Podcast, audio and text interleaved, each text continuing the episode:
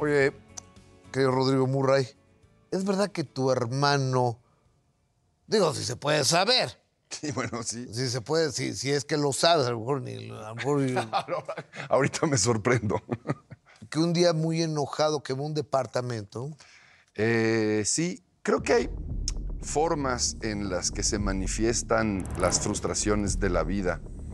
Y mi hermano Guillermo, eh, pasando un muy mal momento en su vida, justamente después de la pérdida de su hermana menor, Claro. de Marcela, eh, de pronto las cabezas operan de, de distintas maneras. Hay quienes los, lo toman por, una, por un lado, hay otros que de plano se les pegan los platinos. Y creo que mi hermano tuvo pues un evento psicótico. Eh, se la pasó muy mal, ayudado justamente en una época difícil en el mundo entero, ¿no? Es decir, venimos del 68, estamos hablando de las revueltas estudiantiles, estamos hablando de una apertura en el mundo que tiene que ver con drogas, con sexo, con libertad, con gritos urgentes de la juventud hacia cierto tipo de experiencias. Y seguramente en alguno de estos brotes o en algún momento mi hermano cometió pues un disparate, justamente eso. Afortunadamente no pasó a mayores. No murió nadie, no se quemó nadie, Se quemó un departamento. menos mal. Bueno, creo que todo es evitable, ¿no? En la vida, sobre todo los accidentes, pero pues eso cuenta la historia. Ok. Oye, ahora, tú aquellos años del Colegio Madrid Sí. y después del Colegio Madrid, entras a dónde estudiar literatura dramática. Orgullosamente a la Universidad Nacional Autónoma de México, Es a la una, UNAM. es- es una belleza. Sí. Fíjate que yo cada vez que oigo el nombre de la UNAM digo, qué envidia que yo nunca tuve la oportunidad de Siempre se estudiar puede. en la UNAM. Siempre o sea, porque yo estoy en la Escuela de Periodismo Carlos Septién García, o sea, a la cual le agradezco mucho eh, los cuatro, los ocho meses que me aguantaron y este y el título que tengo y demás, pero me hubiera encantado estudiar en, la UNAM. Pues siempre se puede hacer un posgrado. Ahora, Claro. eh, la UNAM para mí sí fue un, un paraíso, tanto como a- alumno, como ahora desde hace 10 años doy clases en la UNAM. Doy clases justamente en la misma carrera y doy actuación 3 y 4. Y es un remanso, es un sitio en donde eh, uno puede tener contacto con la juventud y de alguna manera sentirse joven, estar en, eh, recordar esos años en donde uno quería establecer, programar, armar, comerse el mundo a cucharadas y la UNAM, te- pues a mí me provee justamente de todo eso. Evidentemente no lo hago por un sueldo, ¿no? Eh, la UNAM es un recreo, es un espacio lúdico en donde aprovecho con los alumnos de pasar la estafeta y tratar de preparar lo mejor posible a las próximas generaciones. Creo que es... Está, está padrísimo. ¿eh? Sí, yo estoy muy, muy contento dando clases en la UNAM. Oye, pero regresemos a los primeros años en la UNAM Sí, señor. y, a- y la salida del Colegio Madrid en la calle de Miscuac, de la zona de Miscuac, en la Ciudad de México. Las drogas, el rock and roll, Murray, ¿qué onda? Sexo, drogas y rock and roll, ¿verdad? Ese Sí, es el, símbolo. creo que así era. Sexo, drogas y rock and roll. Sexo, eh, siempre que se pueda, ¿no? Yo... A mí, Mientras podamos todavía, a ¿no? mí a mí la verdad es que las mujeres me gustan muchísimo desde toda la vida. Eh, no tendría por qué cerrar la puerta a nada. Ok. Eh, drogas, pues en realidad me gusta estar bajo dominio propio, ¿no? controlarme. Eh, sí bebo, eh, creo que en medida, tampoco me gusta ponerme hasta el cepillo Hasta y el rock and roll siempre, ¿no? De hecho, termino la escuela y justamente lo que te quería decir de cómo había estructurado yo el pensamiento en relación a esta entrevista. Creo que el minuto que cambió mi vida, o, el- o el- eh, o mi destino, es Leonardo da Vinci.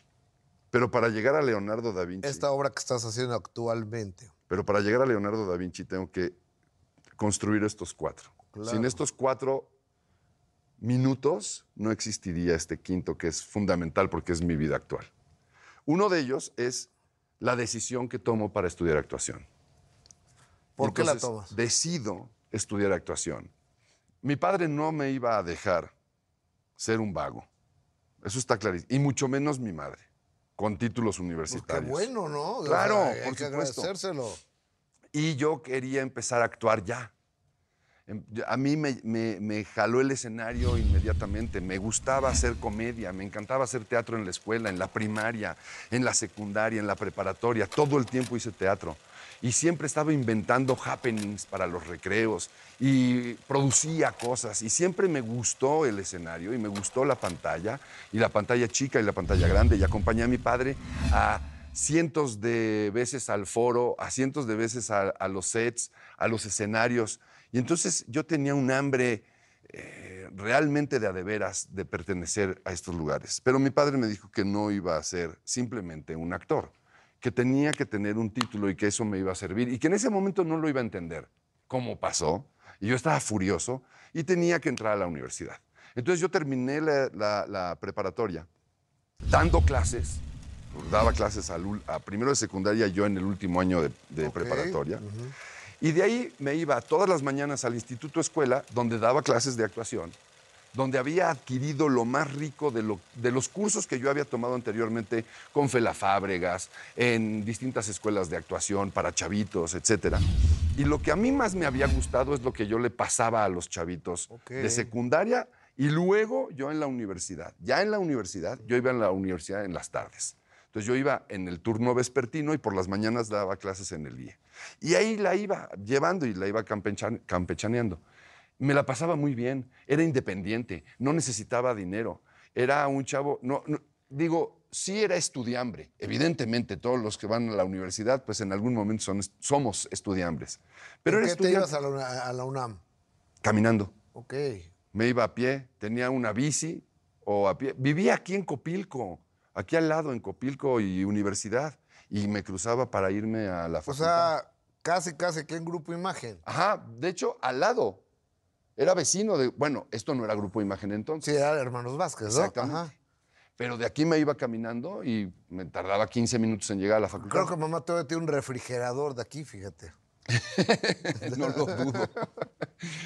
Y, y en la universidad empecé a entender el fantástico mundo universal que te ofrece la universidad.